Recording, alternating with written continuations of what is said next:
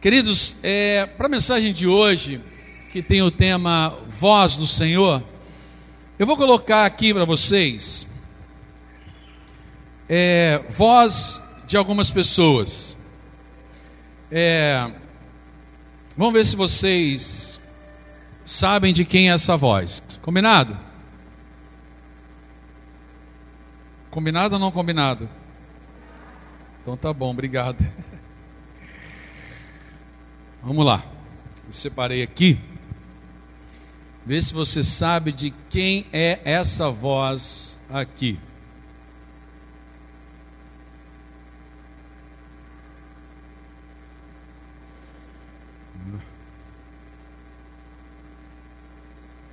Quem souber, não fale, apenas levante a sua mão. Combinado?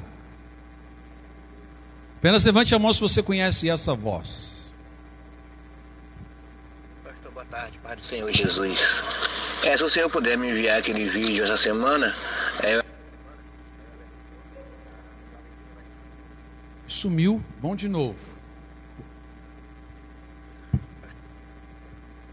Não foi de novo. Jesus. É, se o Senhor puder me enviar aquele vídeo essa semana, é, eu agradeço, Senhor. A jovenzinha vai estar editando vídeo para mim aqui, fazendo vídeo, para a gente estar lançando. Amém? É, se puder fazer essa semana para mim, eu agradeço, tá bom? Deus abençoe, pastor. Forte abraço aí, fica na paz. Quem conhece essa voz? Quem que é? Pastor, isso, Valdeci. Vamos para outra agora. Tá dando para ouvir? Vou estar mais ou menos. Vou tentar. O pessoal, o pessoal aí da, da, da mesa me ajuda, se for possível. Pastor Eliezer, muito obrigado, tá? Obrigado aí pela força, obrigado pelas orações, e obrigado pela paciência e o carinho que você tem com a gente aí. Obrigadão mesmo. E obrigado por me substituir neste domingo aí. Fico agradecido. Deus abençoe. Um bom ensaio e um bom louvor. Estarei se Deus permitir. De quem que é essa voz? Ah. Agora eu quero ver, hein? Agora, vamos lá. De quem que é essa voz aqui, ó? Vamos lá. Obrigado, pastor. Opa, parou. Ó, de novo, ó. Vamos voltar. Obrigado.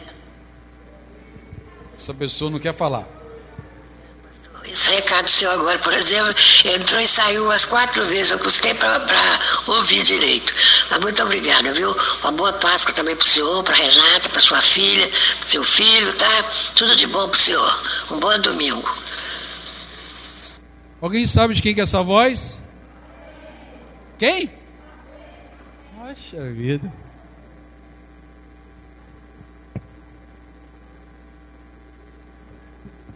Provavelmente é, algum, alguma pessoa, algumas pessoas sabiam de quem eram as três, outras não sabiam de quem eram, nenhuma delas, né? Mas foi apenas para a gente poder pensar um pouquinho a respeito da voz do Senhor. É, a voz do Senhor, ela é poderosa. Isso mesmo, a voz do Senhor é poderosa. E será que nós conseguimos ouvir a voz do Senhor? Será que nós conseguimos ouvir a voz de Deus? A voz de Deus é tão poderosa que ela é capaz de criar. Porque a Bíblia diz assim: E disse Deus: haja luz, e houve luz. Então, disse Deus, aquilo aconteceu. Isso quer dizer que Deus fala e se escuta, e é uma voz poderosa. Ouvir a voz de Deus é importantíssimo importantíssimo e faz toda a diferença. Toda a diferença. É preciso ficar claro para todos nós que a voz do Senhor sempre virá acompanhada de confirmação dentro da Bíblia, da palavra, não vai fugir nada da palavra do Senhor, tem que estar em concordância com a Bíblia, sempre em concordância com a Bíblia. A pessoa mais espiritual que existe, se ela fala em nome do Senhor, ela tem que dizer tudo com base na Bíblia, na palavra. Mas, pastor, Dessa maneira o Senhor estaria limitando Deus? Não, amado. Não estaria limitando Deus. Por quê? Porque Deus mesmo disse para nós, em Números 23, que Deus, a palavra do Senhor diz que Deus não é homem para que minta, nem filho do homem para que se arrependa. Porventura, tendo ele prometido, não o fará, ou tendo falado, não o cumprirá. Então, se ele falou, ele vai cumprir, a palavra do Senhor tem que estar em concordância. Nós vivemos no, no mundo onde estamos vivendo tantas coisas, tantas novidades, temos ouvido tantas vozes, tem chegado tantas informações e mais informações, e o Senhor tem nos chamado para ouvir a voz dEle. Isso mesmo. O Senhor tem nos chamado para ouvir a voz dEle. Ele quer que a gente caminha no ser santo como Ele é santo. Mas para isso a gente precisa ouvir e precisa ter um relacionamento com Ele. Só quem pode se tornar santo e te tornar santo e me tornar santo é aquele que é santo. Então nós precisamos ouvir a voz do Senhor. E o Senhor, como é que ele faz isso? Como é que ele muda, como é que ele transforma a nossa vida? Sempre com amor. Sempre com amor. Sempre se revelando com amor. Cada essência dele. O amor de Deus é o amor de Deus. E o amor de Deus não é aquilo que nós muitas vezes achamos que é amor. Porque conceitos, teorias, coisas escritas sobre amor, tem várias. Várias coisas escritas. Mas o Senhor é a essência do amor e ele revela aquilo que é amor. E o amor do Senhor é tão tremendo que a palavra do Senhor diz em 1 João capítulo 4, 18, que o perfeito amor lança fora todo Opa! Nós estamos vivendo esse amor. Perfeito amor lança fora todo o medo. Todo o medo. Até mesmo porque não dá para ter um relacionamento de medo com Deus. Não dá. Não cabe, não encaixa. Não encaixa. Como é que eu vou ter um relacionamento com Deus, intimidade com o Senhor, me aproximar do Senhor, se é um relacionamento de medo? Não dá, não pode. Por quê? Porque medo pressupõe o que? Punição. Certo ou não? Se eu tenho medo, eu tenho medo porque pode me punir. E essa é o pensamento de muitos. Preste atenção numa coisa, meus queridos. Quando você ouvir uma mensagem dentro da igreja que te leva a fazer algo por medo a Deus, coloque um pé para trás. Uma mensagem que fala: se você não fizer aquilo, você será punido e gerar um relacionamento com você, de Deus com, com você, por medo, coloque um pé atrás. Por quê?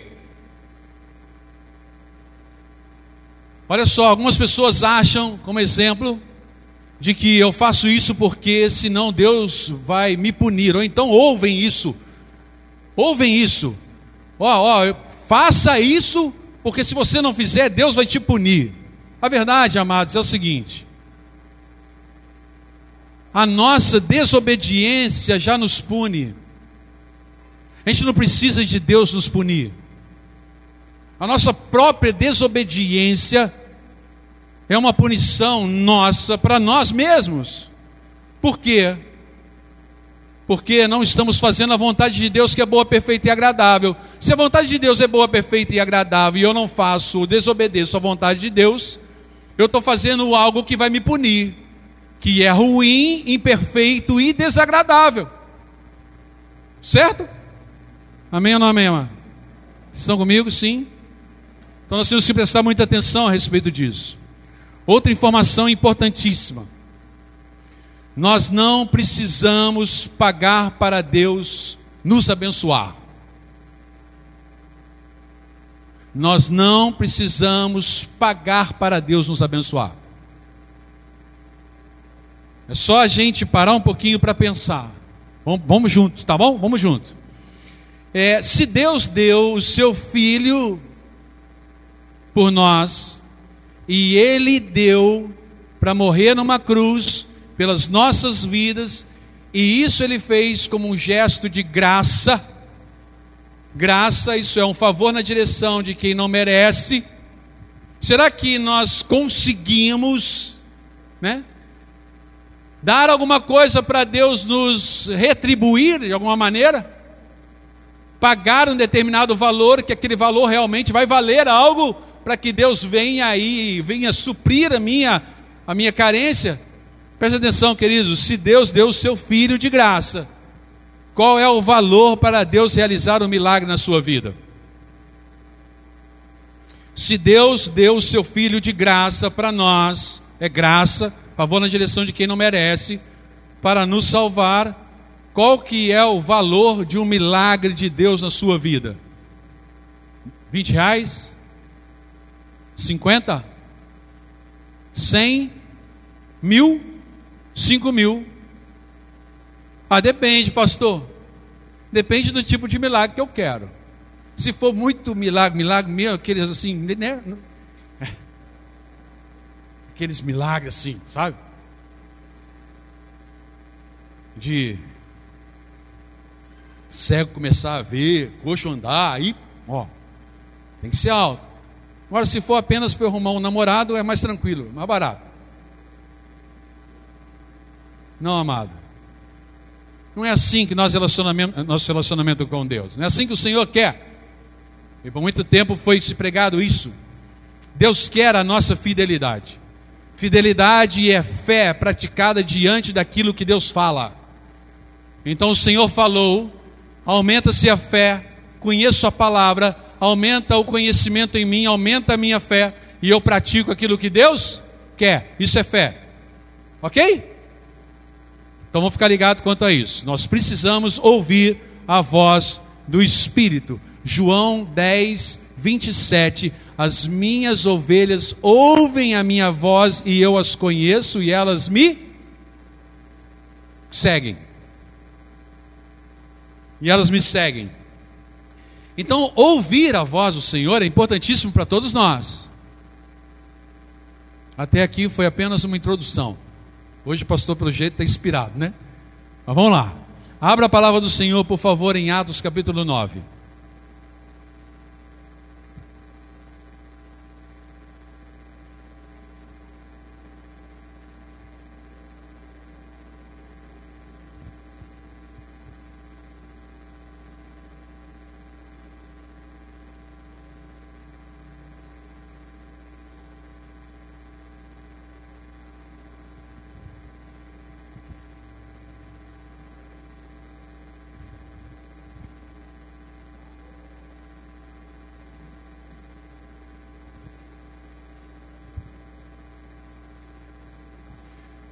Quem foi encontrando, se você puder ficar em pé, por favor, Atos 9, nós vamos ler a partir do versículo de número 1. Atos 9, a partir do versículo de número 1. Todo mundo encontrou? Sim? Diz assim então a palavra do Senhor.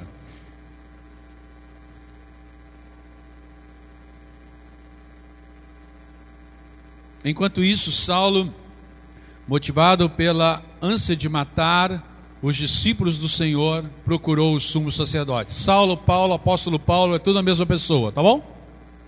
Então, Saulo, quando você fala Saulo, quando você fala Paulo, quando você fala apóstolo Paulo, é a mesma pessoa. Então, a pessoa aqui no texto é Paulo, mais conhecido como Paulo, que em determinadas regiões falava Saulo, apenas isso. Então, voltando. Se você quiser acompanhar aqui, estiver ruim para acompanhar na sua Bíblia, pode acompanhar no que está sendo projetado, que a versão é a mesma. Eu estou lendo. Enquanto isso, Saulo, motivado pela ânsia de matar os discípulos do Senhor, procurou o sumo sacerdote, pediu cartas para as sinagogas em Damasco, solicitando que cooperassem com a prisão de todos os seguidores do caminho, homens e mulheres, e ali encontrasse para levá-los como prisioneiros a Jerusalém.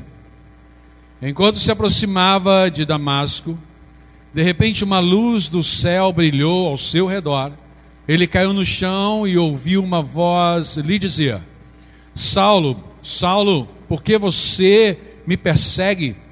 Quem és tu, Senhor? Perguntou Saulo. E a voz respondeu: Sou Jesus, a quem você persegue. Agora levanta-se, levanta-te, levante-se e entre na cidade, onde lhe dirão o que fazer. Espírito Santo, ministre a tua palavra ainda mais aos nossos corações. Em nome de Jesus. Quem concorda com essa oração, diga amém. Podem sentar, queridos.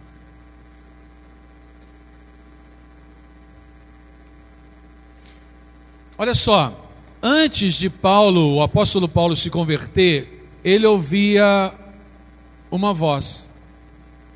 Mas a voz de quem? Boa pergunta, não? Que voz o apóstolo Paulo ouvia?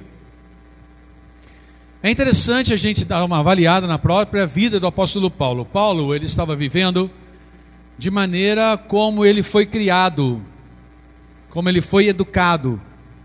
Isso mesmo. E Paulo, ele era um fariseu.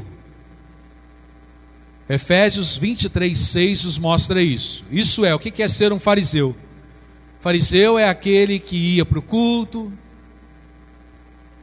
profundamente fiel aos mandamentos de Deus. Isso é um fariseu. Isso é um fariseu. Ele estava perseguindo, antes de se converter, a religião cristã. Isso mesmo, que para ele, antes de se converter, era uma seita. Ele estava fazendo isso, perseguindo, porque acreditavam que era uma seita. E Paulo era tão zeloso nesse trabalho, nessa perseguição, que ele estava indo para Damasco buscar os cristãos para prendê-los. Paulo nem imaginava que ele iria ouvir uma voz, nem imaginava, porque para ele, ele já tinha ouvido a voz de Deus, que ele estava fazendo aquilo que era certo. Em Atos 22, versículo de número 3, diz que Paulo disse: Sou judeu, nascido em Tarsos, da cidade da Cilícia, fui criado aqui em Jerusalém e educado por Gamaliel como aluno dele.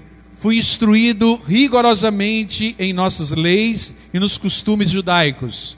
Olha como é que Paulo foi criado. Tornei-me muito zeloso de honrar a Deus em tudo que fazia, como vocês são hoje. Então a colocação de Paulo como ele era.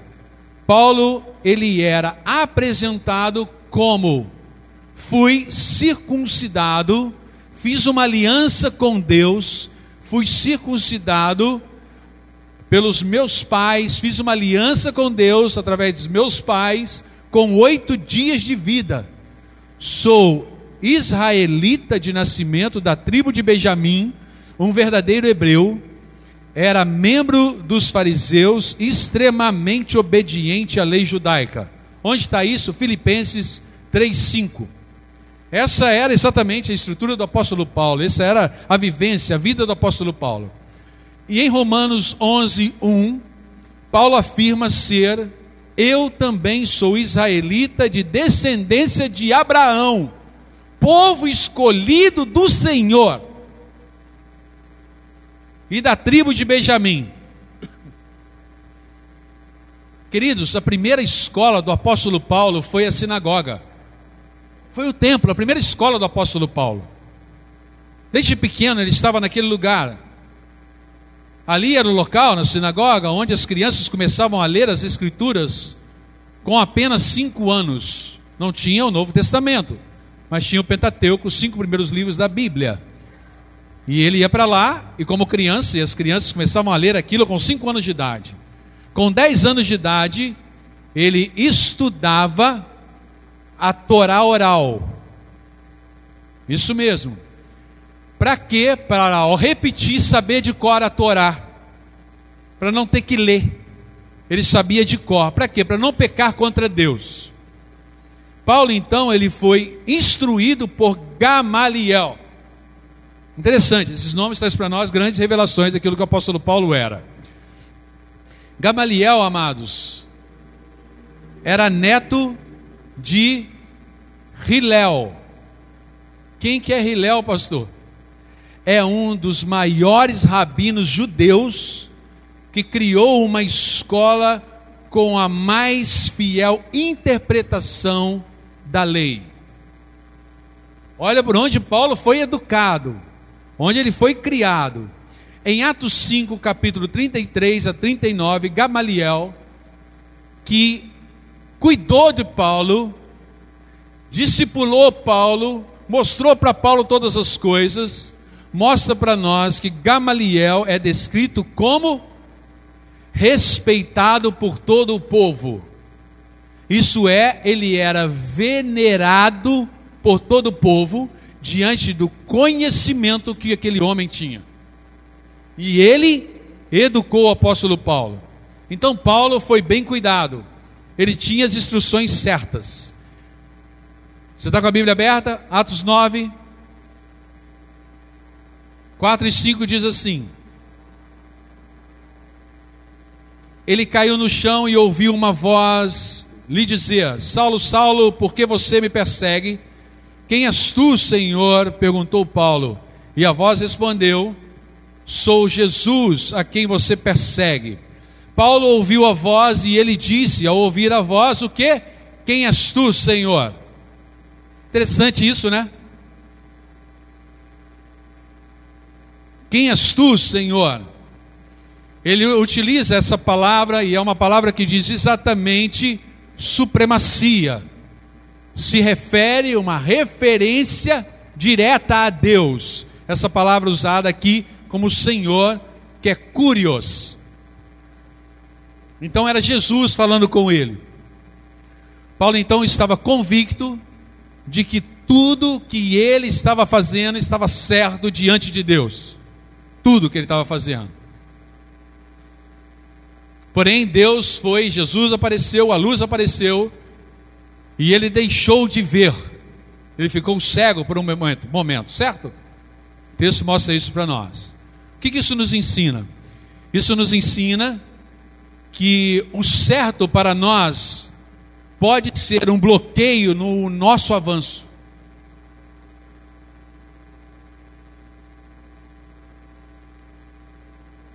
Paulo não queria atrapalhar os projetos de Deus.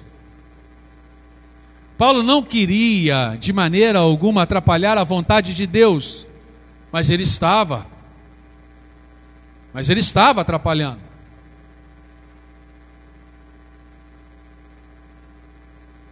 Isso pode acontecer com qualquer um de nós, até mesmo com as pessoas mais bem intencionadas, pode acontecer com todos.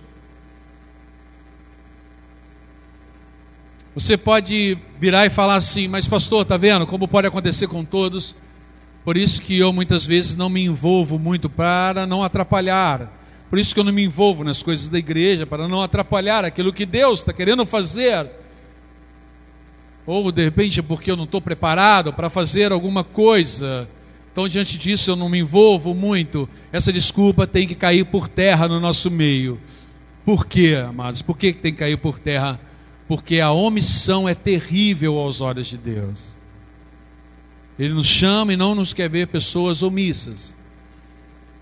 E Tiago 4, versículo de 11 a 17, depois você lê em casa, eu vou ler apenas o 17, diz: Lembre-se de que o pecado, lembre-se de que é pecado saber o que deve fazer e não fazê-lo.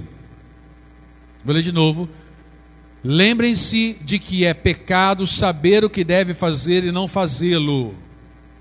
Então nós não podemos de maneira dessa desculpa mais. Mas vai que eu começo a ter uma ação como do apóstolo Paulo, o que eu estou fazendo não está certo aos olhos do Senhor, como é que vai ser? O interessante é que aqui o texto mostra que Deus tocou no coração de Paulo porque ele sabia que Paulo queria acertar.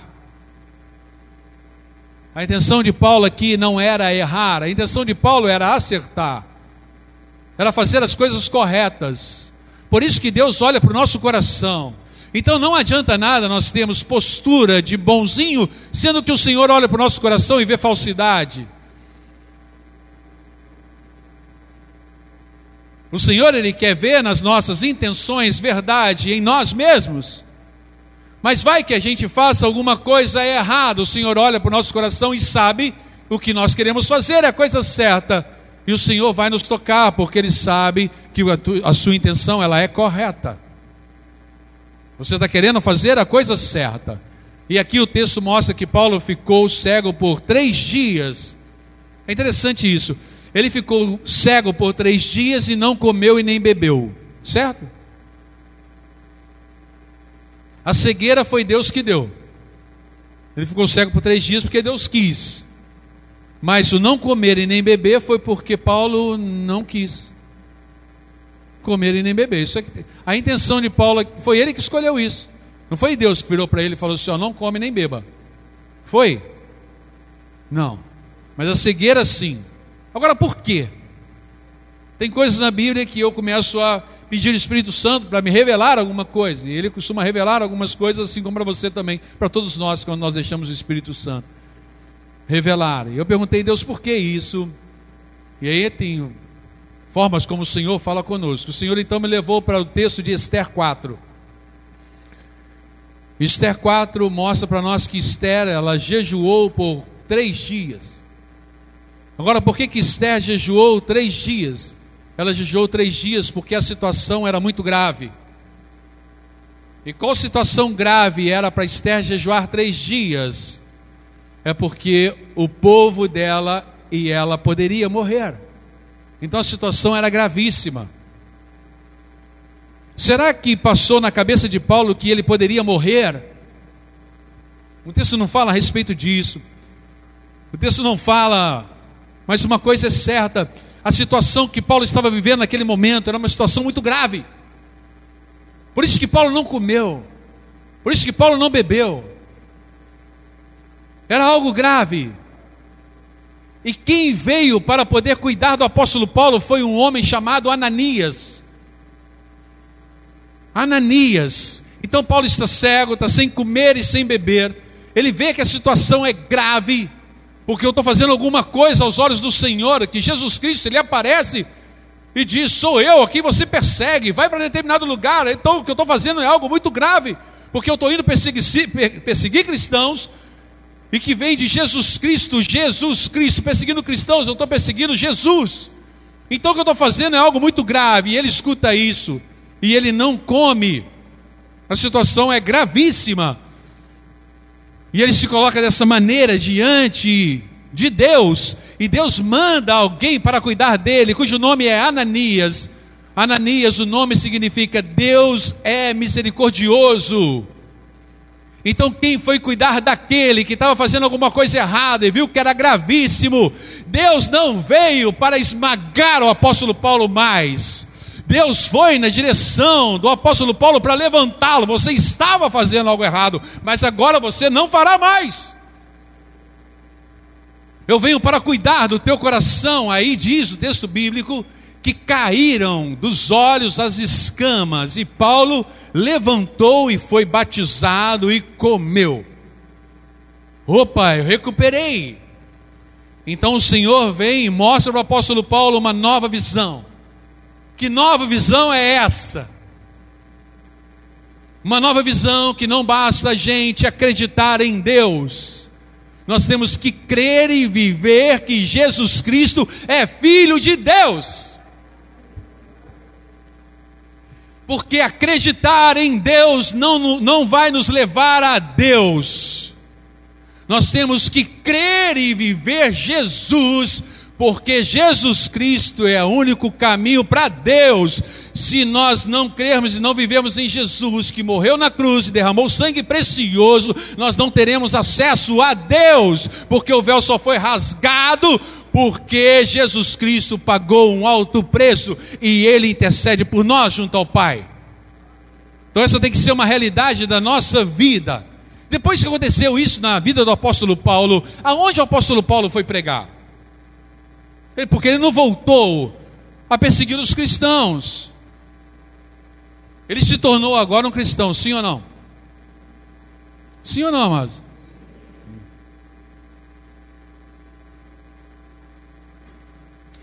Se você sabe que tem determinados cristãos em algum lugar, você vai perseguir aqueles cristãos, você vai chegar ali. O apóstolo Paulo passou por onde antes? Ele passou pela sinagoga para o sumo sacerdote dar para ele autorização para ele perseguir os cristãos. Perfeito? Sim ou não? O texto mostra isso. Então vou, vou repetir, olha só. O apóstolo Paulo, antes de se converter, ele foi até o sumo sacerdote. Isso é, ele foi no local aonde os judeus ficavam e adoravam a Deus. Ele chegou àquela pessoa que é a pessoa mais importante da sinagoga. Ele chegou naquele local e pediu ao sumo sacerdote uma carta para ele poder ir perseguir e prender os cristãos. Então aonde Paulo, Paulo foi? Na sinagoga, certo? Antes de se converter. Sai dali e vai perseguir cristãos. Ok? Amém, amados? Todo mundo comigo? Sim ou não? Vocês estão comigo, amado? Glória a Deus. Aí ele se converte, ele passa por esse momento. Aí ele vê que Jesus Cristo é filho de Deus. E ele sai para pregar. e aonde ele vai pregar? Ele vai pregar nos lugares mais perigosos. Aonde? Na sinagoga.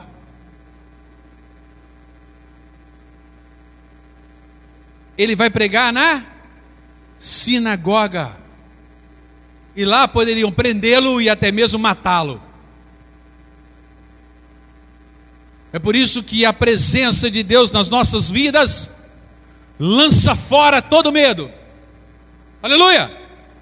Glória a Deus! Foi o que Paulo entendeu na sua conversão, em saber que Jesus Cristo é o Filho de Deus. Agora aquele povo estava vendo como Paulo tinha se transformado em pessoa que perseguia para ser perseguido. Isso é, as pessoas ao encontro com Jesus mudam a sua vontade, a sua expectativa, a sua forma de ver as coisas. O que apareceu para o apóstolo Paulo foi luz que o deixou cego. A palavra do Senhor é lâmpada para os nossos pés, é luz. É luz. E essa luz ela é revelada em Jesus Cristo. A Bíblia está aqui. Uma Bíblia que se tornou madeira, porque ela não foi aberta. E diante da química, ou sei lá o que aconteceu ali, juntou as folhas, colou tudo e. O Senhor está nos chamando para ouvir a voz dEle. O Senhor quer que a gente escute a voz dele. Esse ano é o que? Ano do propósito. Sabemos que Deus age em todas as coisas para o bem daqueles que o amam, dos que foram chamados de acordo com o seu propósito. É interessante que está escrito dos que foram Vou ler de novo. Sabemos que Deus age em todas as coisas para o bem daqueles que o amam, dos que foram chamados de acordo com o seu. Ó. Oh. Quem está chamando é o Senhor, e chamando tem que ouvir a voz dele. A gente está no circuito 4x4 lendo a Bíblia. Por quê? Porque o Senhor quer falar conosco. Nós estamos numa caminhada de discipulados, primeiros passos, de formação, porque o Senhor quer falar conosco. E a luz do Senhor vem realmente revelada em Jesus Cristo. Jesus, ele subiu para junto do Pai. Nós sabemos que depois que ele morreu na cruz, foi ressuscitado, apareceu para algumas pessoas, depois ele subiu. Só que ele subiu para junto do Pai e não nos abandonou. Certo? Por que, que ele não nos abandonou? Repita comigo, fala assim, porque ele enviou o Espírito Santo. Deus Pai, Filho e Espírito Santo são a mesma pessoa. Para nós podermos ouvir a voz do Senhor. E nós temos que deixar o Espírito Santo tocar nas nossas vidas. Temos que ouvir a voz do Senhor. Isso nos levará para tomarmos atitudes maiores. E sem medo. O Senhor quer que caia por terra das nossas vidas nessa noite o medo. E deixe o Senhor conduzir a tua vida. Ouça a voz do Senhor, e isso te levará a ter atitudes maiores. Como o que? Chamar o seu cônjuge para orar. Qual outras coisas maiores? Ir na direção dos seus pais e falar assim: pai, vem cá, mãe, vem cá, vou orar com vocês. Mas eles vão ficar assustados, eu não orei com eles. Para coisas maiores que o Senhor está chamando. Coisas maiores que o Senhor quer que você chegue no seu trabalho e crie um ambiente de oração antes de todo mundo começar a trabalhar. Você vira assim, gente, nós vamos começar a trabalhar, mas calma aí, vamos orar primeiro. Depois as pessoas vão começar a pedir a você, ó, está na hora, vamos orar. Começa a fazer essas coisas. Por quê? Porque quando nós começarmos a orar naquele local, Deus virá com a voz dele e ele realiza coisas tremendas. A voz de Jesus Cristo mudou uma pessoa que era perseguidor para ser perseguido. Mudou, tirou dele o medo e colocou nele a vontade de fazer aquilo que é certo, a obediência ao Senhor. Então a voz do Senhor tira o morto do túmulo. A voz do Senhor multiplica os pães, a voz do Senhor restaura a alegria e a esperança. Eu espero que você tenha entrado neste lugar e tenha ouvido a voz do Senhor. Exatamente dentro daquilo que você necessita. Pessoal do louvor, o Senhor, Ele largou o céu para nos encontrar.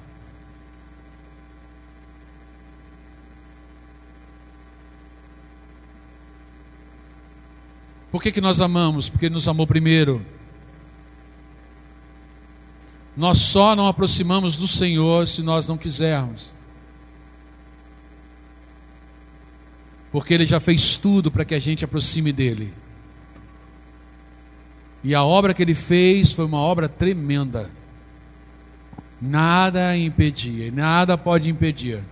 Nada pode impedir você se aproximar do Senhor. Nada nem o inferno todo se levantando pode impedir você se aproximar do Senhor.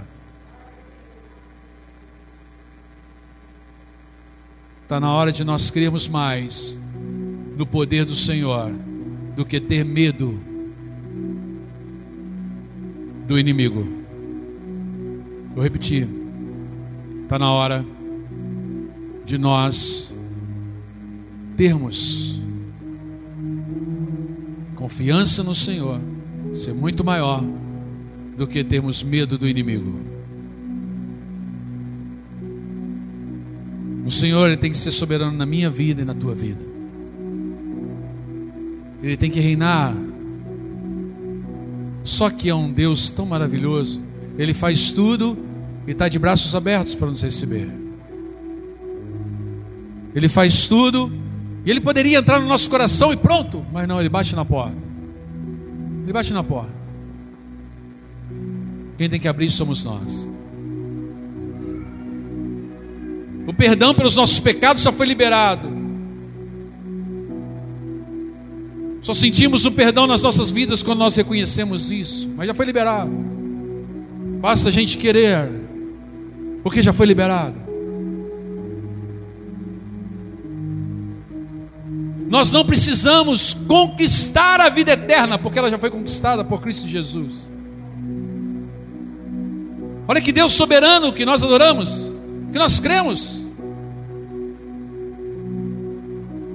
É um Deus tão amoroso que faz chuva cair sobre justos e injustos. É esse Deus que nos chama com a voz dele dizendo: Vem para perto. Fica amargurado aí não. Vem para perto. Ouve a minha voz. Deixa eu falar contigo. Deixa eu falar contigo. Querido, você é amado pelo Senhor. Muito amado pelo Senhor. O Senhor te ama demais.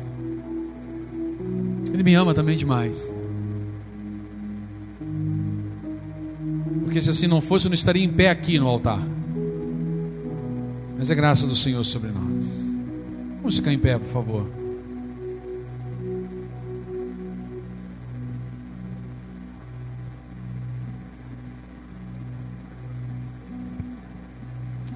Gostaria que você colocasse a mão no teu coração, se assim você desejar.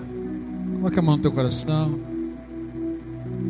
Você possa começar a orar nesse momento.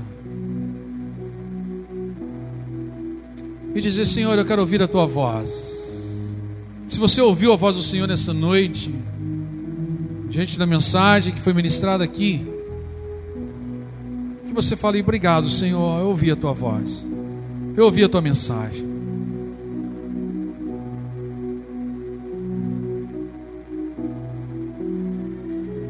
Eu quero viver a cada dia reconhecendo que Jesus Cristo é Filho de Deus.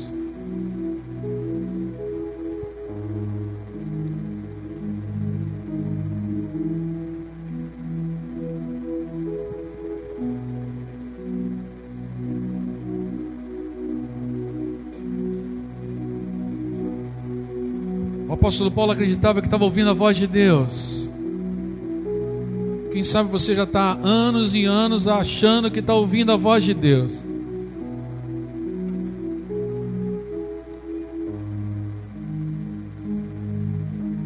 O apóstolo Paulo fazia as coisas achando que era certo.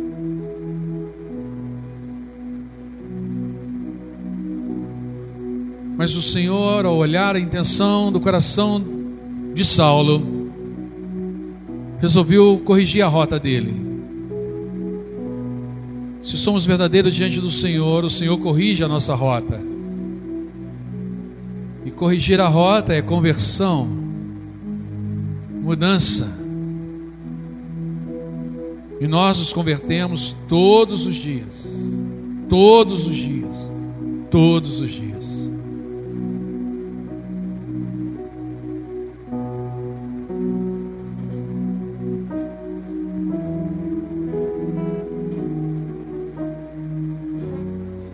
Santo, Senhor age. Então, ó Deus, age, Senhor. Age, Senhor. Damos liberdade ao Espírito Santo de agir nas nossas vidas. A tua voz nós conseguimos ouvir